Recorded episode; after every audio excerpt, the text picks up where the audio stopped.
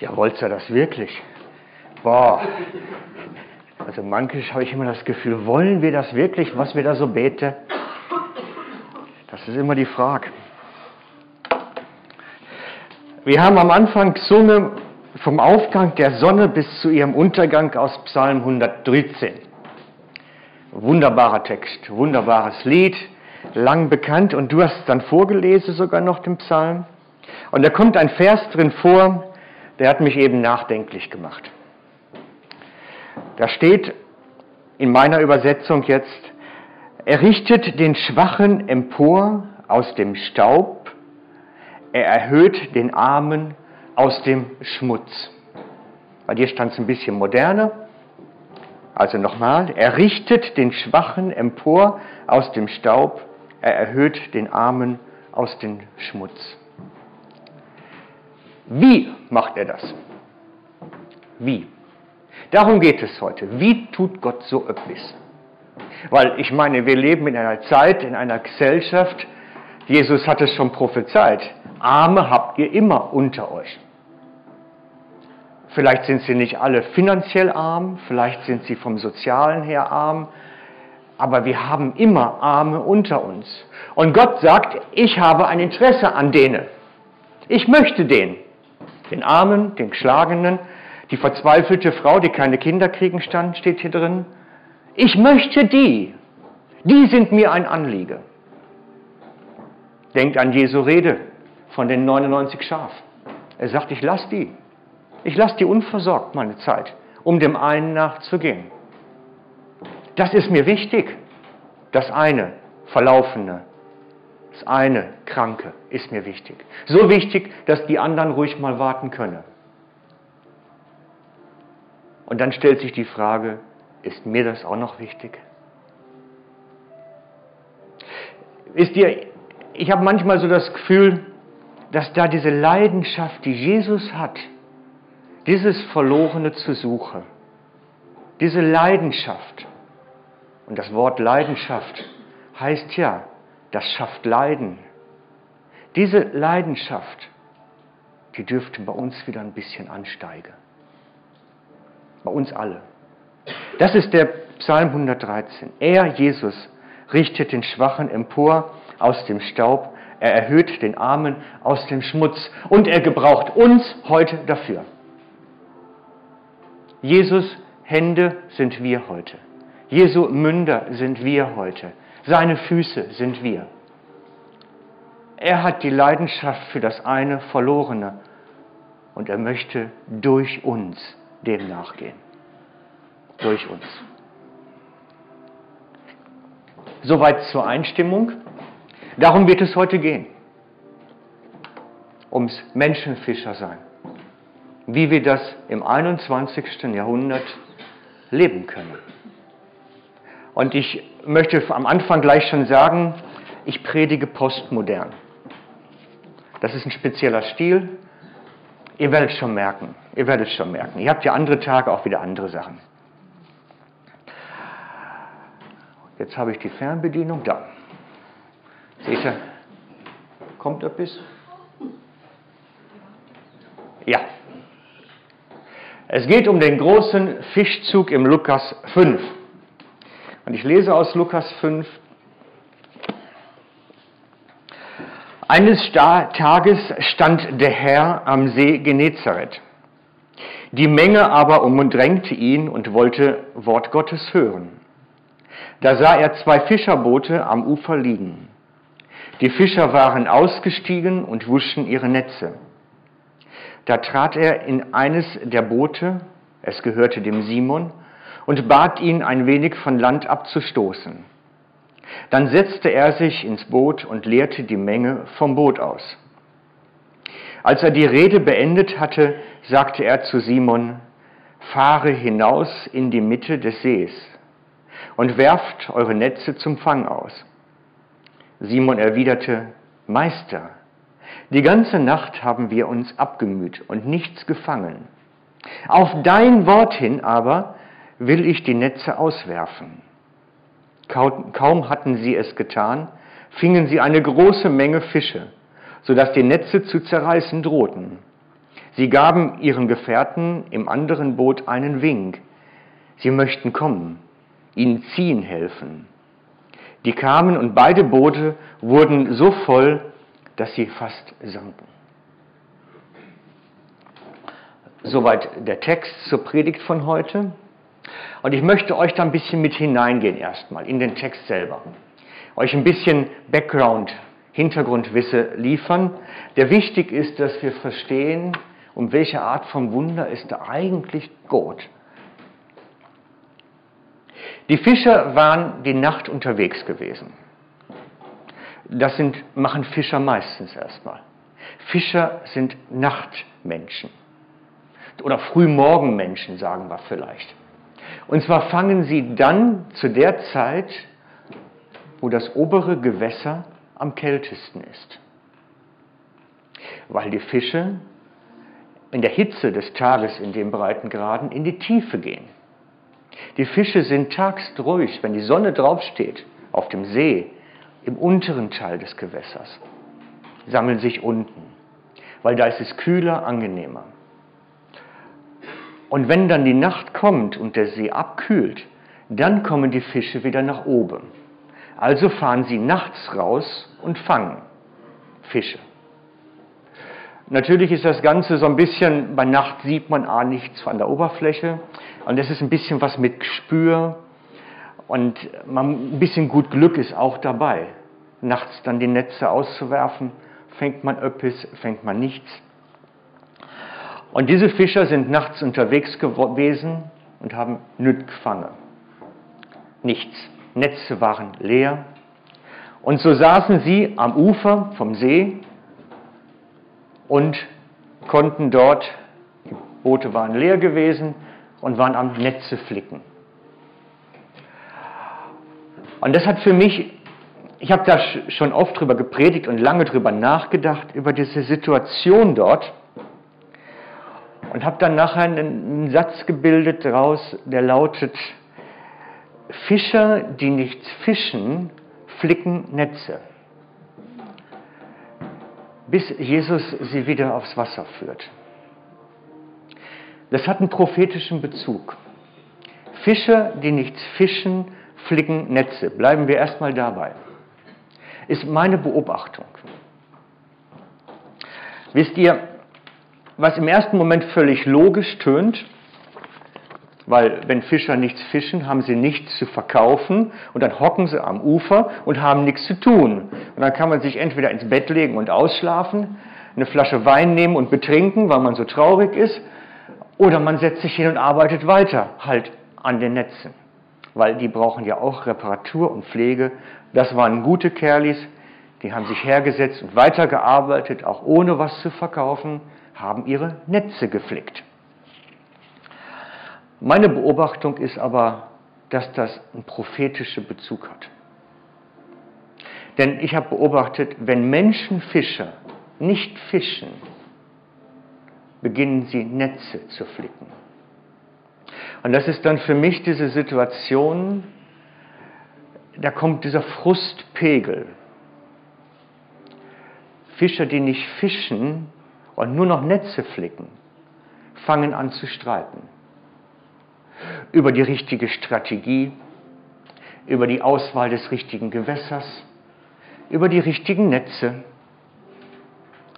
Fischer, die nicht fischen, flicken Netze und streiten. Das ist eine Wahrheit, die habe ich so oft in meinem geistlichen Dienst beobachtet, auch für Menschenfischer. Gemeinden, die nicht fischen gehen, sind Fischer, die nicht fischen. Und sie beginnen, Netze zu flicken. Sie beschäftigen sich mit Theologie, beschäftigen sich mit der richtigen Lehre, beschäftigen sich mit Strategien, mit Gebäude, mit allem möglichen Zeug. Die Nebensache wird zur Hauptsache. Das ist dann das, was passiert. Und dann wird gestritten. Ich habe vor einigen Jahren einen sehr klugen Mann gehört, der sagte, ist Unternehmensberater und Christ, der sagte, er hätte gesucht, gesucht, wo sind Menschen, die sich nicht streiten in ihrem Dienst. Und sagte, ich habe sie gefunden. Ich habe Menschen gefunden, die nicht streiten. Ich habe sie gefunden bei der Feuerwehr, wenn sie am Löschen sind. Die streiten nicht, ob der Schlauch dick genug ist oder dünn genug ist, ob die Leiter noch einen Meter mehr oder weniger raus muss, ob der Leiterwagen ersetzt werden muss. Die streiten nicht drum. Die löschen, weil das hat Priorität. Sagt er, ich habe sie gefunden bei den Ärzten im Not-OP. Wenn die dabei sind, eben mal einen, der ums Leben kämpft, zu operieren und ihn durchzutragen, die streiten nicht, ob das Skalpell mit der linken oder rechten Hand genommen werden muss. Die operiere. Das hat Priorität. Nachher kann es passieren, dass sie streiten. Aber, aber die sind so zielfokussiert auf ihren Auftrag, dass das andere Nebensache auch Nebensache ist. Und meine Erfahrung ist, wenn Menschenfischer nicht mehr die Hauptsache zur Hauptsache haben, kommt das Gleiche dabei raus. Und so ist diese Szenerie, die sich da Jesus gezeigt hat, als er da gesehen hat, die sitzen da und tun nüt, dass er ihnen sagt, geht wieder raus aufs Wasser. Dahin gehört ihr. Ihr gehört nicht an Land. Das kann man mal machen, ein bisschen Netze reparieren, aber das ist nicht die Hauptsache. Hauptsache ist Fischen, also raus. Er schickt sie wieder raus. Und so gilt das Gleiche auch in unseren Tagen. Menschenfischer, die nicht fischen, flicken Netze, bis Jesus sie wieder rausscheucht. Macht. Ich habe mich so sehr gefreut, dass ich gesehen habe, in eurem Monatsprogramm steht Alpha-Kurs drin. Das ist doch schon öppis. Das ist doch schon öppis.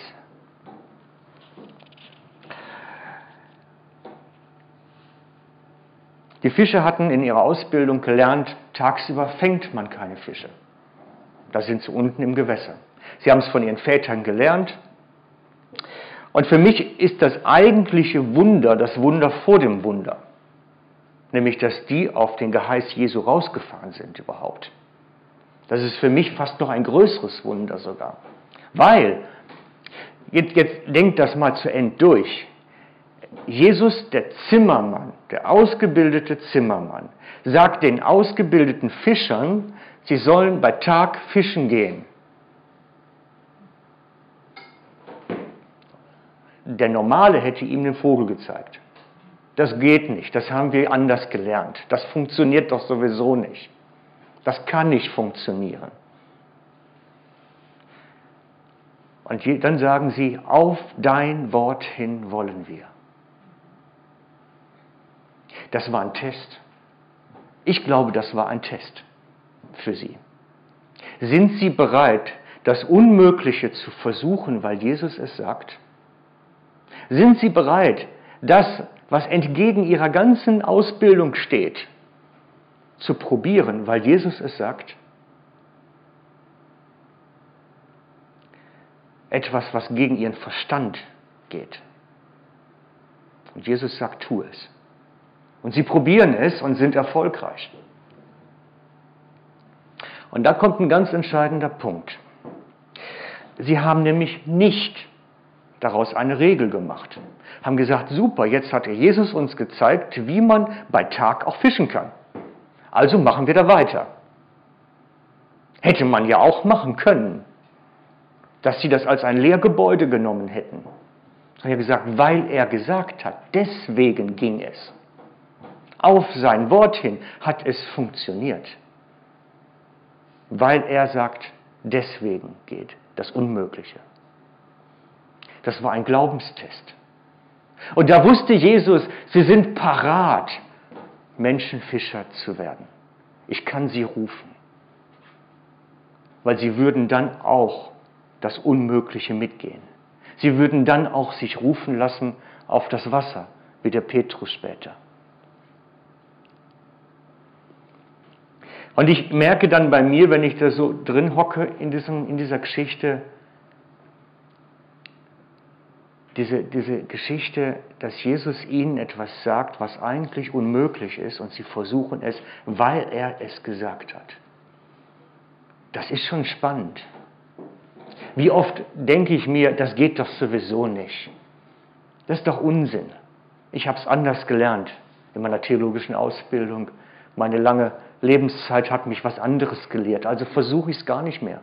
Wie oft ist unser Verstand unser Richtungsgeber? Natürlich, wir lernen auch, wir sollen an der Gemeinde nicht den Verstand an der Garderobe abhängen.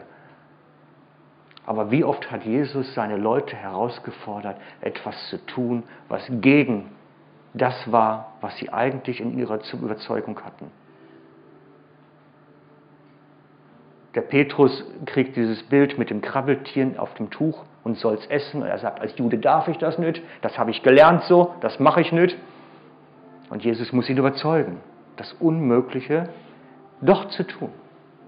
Er hat den Fischern überzeugt und gesagt, geht raus, fangt bei Tag Fische. Das sind diese Situationen. Es geht so ein bisschen darum, dass Jesus oftmals über den Prinzipien steht und überhaupt drauf pfeift und einfach sagt, mach. Ich habe Geschichte, eine Geschichte gefunden von einem Pastor, der hat sich auch nicht an Prinzipien gehalten und etwas ganz Eindrückliches damit erlebt.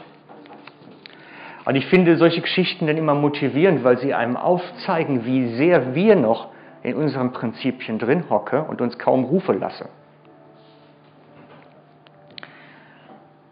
Denn es ist auch möglich, in unseren Tagen noch große Fischfänge zu ziehen, wenn wir auch unsere Regeln nicht bei Nacht oder nur bei Nacht über Bord werfen mal und bei Tag fischen gehen, mal das anders machen. Wie gesagt, es geht um einen Pastor aus Nordamerika. Ich habe ihn schon mal gesehen und kennengelernt. Der war eingeladen als Redner zu einer Konferenz in Hawaii. Wer sich ein bisschen geografisch auskennt, weiß, das sind viele Zeitzonen dazwischen. Ich bin nur einmal schon von, äh, was war das, Pencil, einmal von Mittelamerika nach, nach Nordamerika geflogen, das waren schon Stunden Unterschied. Und der musste jetzt nach Hawaii runter, das war noch tiefer. Das heißt, der kommt da abends an und kann natürlich nicht schlafen. Es ist natürlich, ich kenne das, das, dann ist man völlig auf Strom, da kann man nicht ins Bett gehen.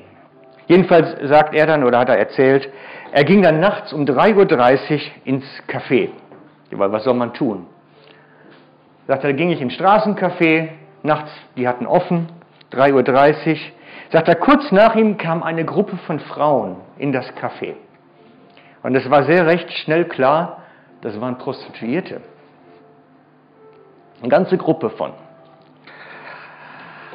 Eine erzählte von ihnen, war ein Tisch neben ihm, eine erzählte dann, sie hat am nächsten Tag Geburtstag. Aber noch niemals in ihrem Leben hat irgendjemand sich daran gekratzt oder irgendwie vielleicht was gemacht. Sie hat noch nie eine Geburtstagsfeier gehabt, noch nie ein Liedchen gehört, nichts, gar nichts. Und das, dass sie das echt, sagt sie, das, das geht mir ab. Da fehlt etwas in mir. Und als die Gruppe Prostituierte dann wieder weg waren, hat denn der Pastor, der Campolo, den Wirt gefragt, kommen die Frauen eigentlich jede Nacht her? Da sagt der Pastor, der, der Wirt, jede Nacht kommen die. Weißt du auch, wie die heißt, die morgen da Geburtstag hat? Ja, sagt er, das ist Agnes. Warum, fragen Sie? Nun sagt der Pastor, weil wir morgen früh oder morgen Nacht hier eine kleine Geburtstagsparty machen für Agnes. Und der Wirt erzählt das dann seiner Frau in der Küche und die waren einverstanden. Machen wir was. Das ist doch meine Geschichte. Machen wir doch. Und der Pastor brachte dann das ganze bisschen Lametta und so ein Zügs mit Deko mit und, die, und wollte dann die Geburtstagstorte auch mitbringen. Und der Wirt sagt, auf keinen Fall, Geburtstagstorte machen meine Frau und ich. Also war das eine Gemeinschaftsgeschichte geworden von Wirt und Pastor, da nachts eine Geburtstagsparty für eine Prostituierte auszurichten. Ist schon eine verrückte Geschichte. Jedenfalls, als er dann morgens halb zwei am nächsten Tag dann in ins Café kommt, hatte er ein großes Schild gemalt, Happy Birthday Agnes, und ein Banner dann über, so durch einen quirligen Raum gespannt. Und irgendwas muss durchgesickert sein. Er sagte, ab 3.15 Uhr waren alle Prostituierte von Honolulu in dem Café. Es war rappelvoll, die ganze Kiste voll. Um halb vier kam Agnes und ihr Freund. Sie hat einen Freund, okay? Agnes und ihr Freund kamen und die ganze Versammlung hat angestimmt, Happy Birthday Agnes. Ihr Mund stand offen, sie wusste überhaupt nicht, wie sie reagieren sollte. So erschüttert war sie. Und dann kam die Geburtstagstorte hinein und mit ganzen Kerzen drauf. Und die war nur noch am Grenne, nur noch am Hühle. Und konnte auch nicht ausblasen. So, und dann, dann fragte der Wirt, komm, schneid sie wenigstens an, dass wir alle ein Stück kriegen. Sagt sie, kann ich die vielleicht noch ein bisschen behalten?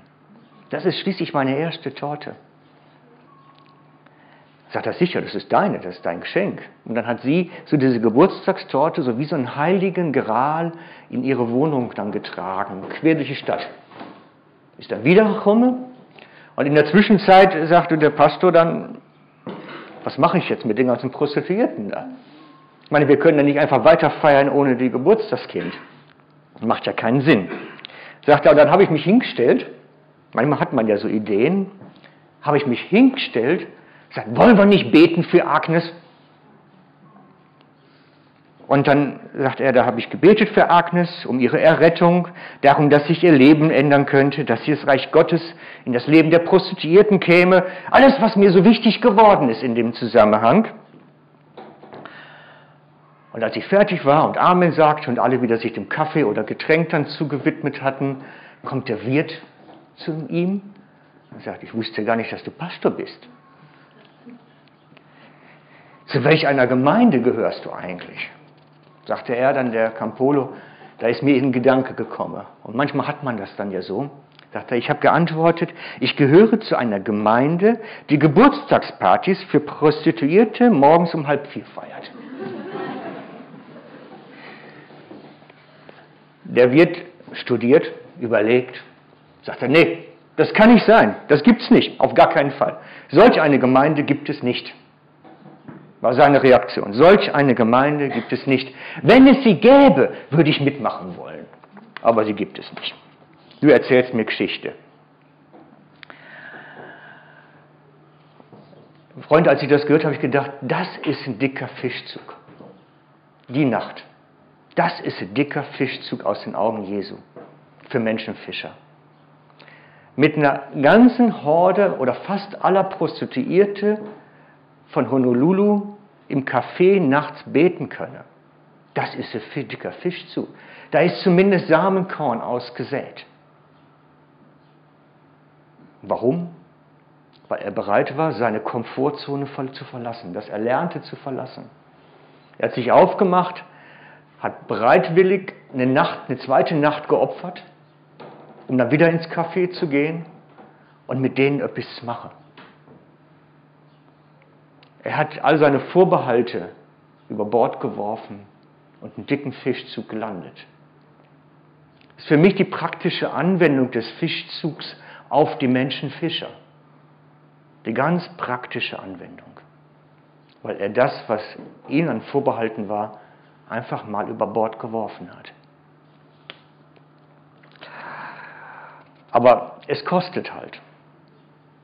Fischzüge ziehen hat Kosten und macht Ärger, fast jedes Mal. Wisst ihr, und wenn man da nicht, wenn man nicht so besonders erfahren ist, ich habe das in jungen Jahren auch versucht, dicke Fischzüge zu ziehen, und habe sicherlich den einen oder anderen auch zu Jesus geführt, aber immer dann, wenn man so im jugendlichen Übermut ist, macht man dann auch Sachen, die daneben gehen. Da stehe ich zu heute. Ich habe zum Beispiel mal versucht, habe gedacht, die Leute wissen doch gar nicht mehr, was Ostern eigentlich ist. Und frag doch mal, geht doch mal auf die Straße, frag die Leute, was ist Ostern? Eier, Osterhasen, was weiß ich nicht. Und habe mir dann als junger Mann gedacht, da musst was tun. Du musst wieder den Sinn von Ostern zu Ostern zurückbringen. Bin dann zu einem Freund gegangen, der war Schreiner oder Zimmermann, gesagt, mach mir doch mal so ein transportables großes Holzkreuz. Da habe ich gesagt, gut, kriegst du auch gratis, weil ich finde das eine klasse Geschichte und hat mir dann so ein 4 Meter Kreuz transportabel gebastelt zum Zerlegen mit einem Holzfuß unten dran. Und dann bin ich am Ostersamstag mit diesem Holzkreuz bei uns auf den Marktplatz gegangen, wo die ganzen Autos so immer dran her müssen, und habe auf diesem Marktplatz dieses 4 Meter Kreuz aufgerichtet, Wäre ja halb so schlimm gewesen. Und habe dann einen Osterhasen, einen riesigen Osterhasen angenagelt.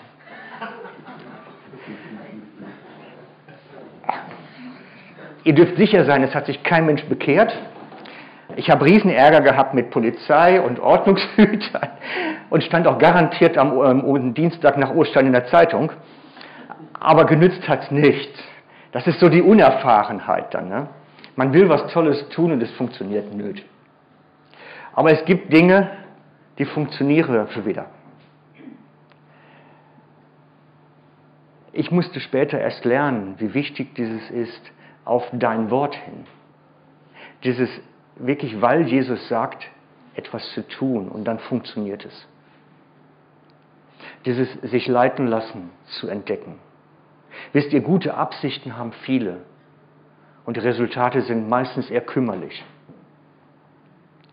Meistens dann, wenn es nicht auf sein Wort hin geschieht. Denn Jesus weiß, wo die Fische sind und er schickt seine Menschenfischer dahin. Jesus weiß, wo die Fische sind. Das ist mir wichtig geworden. Aber diese Grundeinstellung ist mir durch die Zeit nicht verloren gegangen. Es ist mir immer noch ein zutiefstes Anliegen, dass Menschen die Gnade Gottes entdecken. Dass sie wirklich davon erfasst werden. Von der Begeisterung, was Jesus für sie getan hat. Das ist mir ein ganz wichtiges Anliegen. Und jede kleine Geschichte, die ich höre, bin ich immer am Schauen. Wo ist dieser Aspekt da drin? Vor einiger Zeit erzählte ein, ein Pastor eine Begebenheit und ich habe sie dann nachher im Internet nachgeschaut und folgende Geschichte gefunden. Es geht um die junge Frau. Ich weiß nicht, kennt die jemand? Ist Kanadierin. Ist unbekannt. Okay, toll. Noch eine Geschichte, die ihr nicht kennt. Liebe es, Geschichten zu erzählen. Das ist postmodern. Mü ihr seid im Französischen besser. Mylène Paquette, Paquette, so ähnlich. Mylène. Ich weiß nicht, wie man es richtig ausspricht. Kanadierin ihres Zeichen, ist Sportruderin. Mylène hat versucht, Geschichte zu schreiben. Als Leistungssportlerin wollte sie in die Geschichtsbücher eingehen, weil sie als erste Frau quer über den Atlantik mit dem Ruderboot geht. Männer haben das schon gemacht. Sie wollte es als erste Frau schaffen, den Atlantiküberquerung mit dem Ruderboot. Natürlich nicht einfach so ein ganz gewöhnliches Ruderboot, weil das geht nicht, aber ausschließlich mit Muskelkraft und Meeresströmung. Das waren die Voraussetzungen. Muskelkraft und kein, kein Segel, kein Hilfsantrieb, nöt. Wenn man das natürlich macht und auch wirklich ankommen will, braucht es ein Hightech-Ruderboot. Das war das Ruderboot, was sie sich hat bauen lassen oder selbst gebaut hat. Das ist wirklich Hightech. Das hat nichts mehr mit gewöhnlichen Ruderboote zu tun. Da sind alle technischen Finessen der Neuzeit ausgestattet, eine isolierte Kajüte. Es ist wirklich thermisch äh, dicht, das Ganze. Eine Vielzahl nautischer Instrumente inne drin einschließlich Radar und was weiß ich nicht alles. Sie hat Solarzellen Stromversorgung obendrauf, damit man auch so den Satellitentelefon nachladen kann. Aber kein Zusatzantrieb, kein Segel, kein gar nichts. Nur Muskelkraft und Meeresströmung. Das ist natürlich schon eine Herausforderung, auch selbst mit solchen technischen Finesse, weil das sind immerhin ja gut, jetzt habe ich noch ein Bild gefunden, wo sie unterwegs ist, nach dem Start. Das ist eine Strecke von 5000 Kilometer. Ohne dass da irgendwas dazwischen ist. Da ist keine Insel, da ist kein Garnet. Einfach 5000 Kilometer Wasser, die es zu überqueren gilt. Und bis zur halben Strecke ging das eigentlich recht gut. Bis zur halben Strecke war das tiptop alles. Aber dann ist sie mehrmals gekentert in etwa zwölf Meter hohen Wellen, weil sie auf die Reste eines Hurrikans gestoßen ist unterwegs, der sie recht, recht mitgenommen hat. Mit dem Ergebnis, dass dann das Boot sich zwar wieder aufgerichtet hat und sie auch nicht untergegangen ist, aber das ganze Equipment war im Eimer. Die Technik war im Eimer, sie hatte kein Trinkwasser mehr, äh, die Wäsche war natürlich komplett durchnässt, hat sich eine Wäscheleine quer übers Boot gespannt. Ähm, das Lebensmittel waren hinüber. Also sie stand recht da und hatte eigentlich nichts mehr. Und wenn man dann weiß, ich muss noch zweieinhalbtausend Kilometer rudern, dann weiß man, die Überlebenschance ist gen Null allmählich, dass man das irgendwie hinkriegt. Und bei dieser Wasserfläche, die ihr eben gesehen habt, die Wahrscheinlichkeit, dass das irgendwo jemand mitkriegt, dass da einer rumrudert, ist recht gering.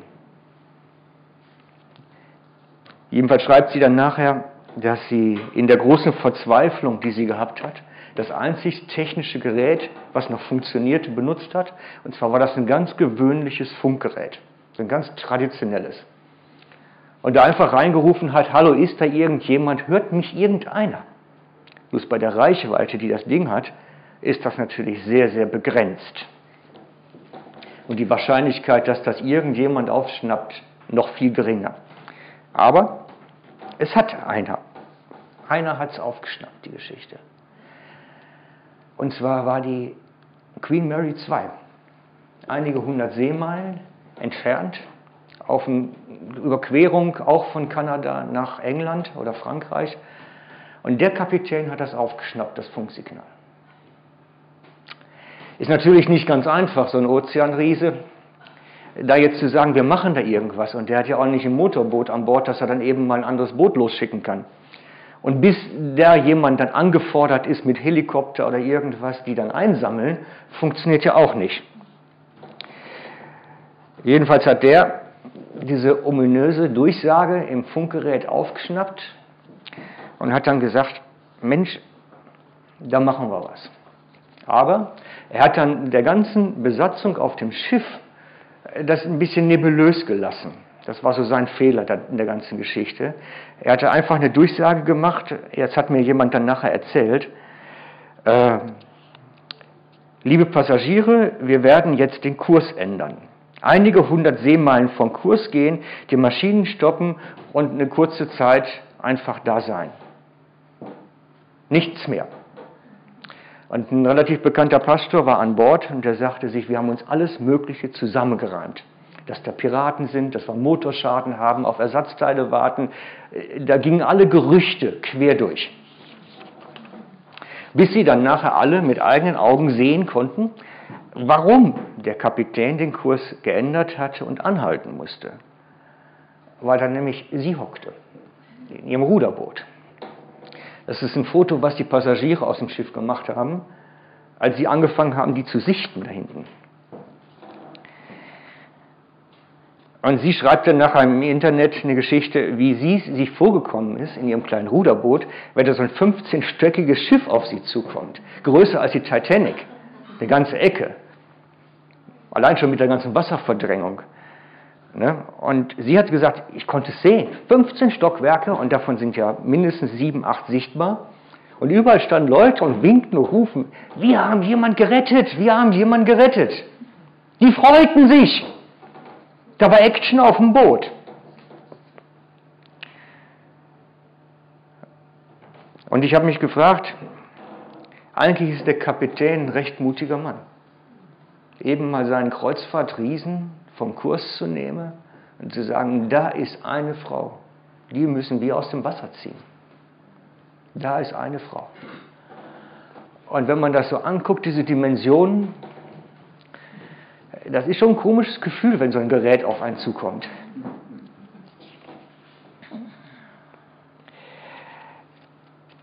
Und die haben dann die Mylen seltsamerweise gar nicht an Bord genommen, sondern Sie haben sie komplett neu ausgestattet. Die ist weiter gerudert und angekommen.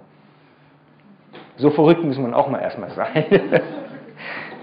aber, aber, ich habe da nachher gedacht, für mich hat diese Geschichte eine unglaubliche Parallele zur Gemeinde im 21. Jahrhundert. Wo sind die Kapitäne, die ihre Kreuzfahrtschiffe umdirigieren, weil da irgendwo jemanden aus dem Meer gerettet werden muss?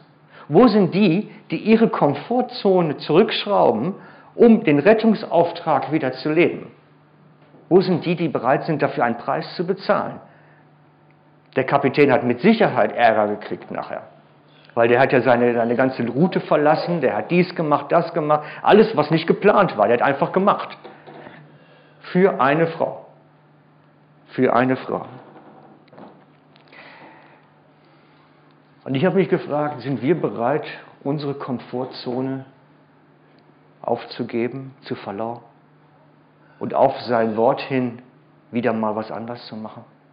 Auf sein Wort hin wirklich wieder anfangen, die aus dem Meer zu fischen? Sind wir bereit, den Preis dafür zu bezahlen? Sind wir preisbereit wie die ersten Jünger, die, obwohl sie nachts schon vergeblich die ganze Nacht gearbeitet haben, hart gearbeitet haben, sich am Morgen nochmal rausrufen lassen, um dann erfolgreich zu sein? Sind wir bereit, aufzumachen in unbekannte Gewässer, Dinge zu machen, die vielleicht ungewöhnlich sind, nicht passen. Ich gebe euch das, ich habe eigentlich noch eine Menge mehr, aber ich gebe euch das nur mal so als Gedankenanstoß hin. Wenn wir wirklich diese Leidenschaft Jesu wieder leben wollen, das, was ihm wichtig ist, leben wolle, fordert das Kosten, fordert das den Preis der Komfortzone. Immer. Es geht nicht ohne. Und wir werden erst die Fischzüge ziehen, wenn wir bereit sind, den Preis zu bezahlen. Und ich habe das Gefühl, es sagte mir letztens jemand, es wird kaum noch jemand draußen gerettet, weil es uns doch so gut geht. Ich habe dann nur nachher noch gedacht, ja, weil es uns in den Gemeinden zu gut geht, weil es da so aussieht. Darum ist das Problem. Nicht, weil es den Menschen, die brauchen Jesus. Und das wissen zum Teil sogar weil es uns so gut geht. Darum wird nicht mehr gerettet. Und das gebe ich euch so als Gedankensportaufgabe mit. Wie das dann praktisch geschehen kann, darüber habe ich schon so viel gepredigt. Das geht am besten ins Internet und sucht mich da und dann findet ihr da mit Sicherheit Massenmaterial, wie das praktisch geschehen kann. Aber das ist erstmal, ich glaube, Jesus ist da wo die Leidenschaft fürs Verlorene wieder einen Siedepunkt erreicht, wo das wieder kocht. Das ist mir das Anliegen. Und da möchte ich euch mit infizieren. Denkt mal drüber nach, wieder wirklich eine Leidenschaft für das Verlorene zu entwickeln. Vielleicht habt das ja. Vielleicht seid ihr ja viel weiter, als ich möglicherweise annehme. Aber ich glaube, Jesus ist da zu Hause, wo diese Leidenschaft kocht. Amen. Ich würde gerne für uns beten.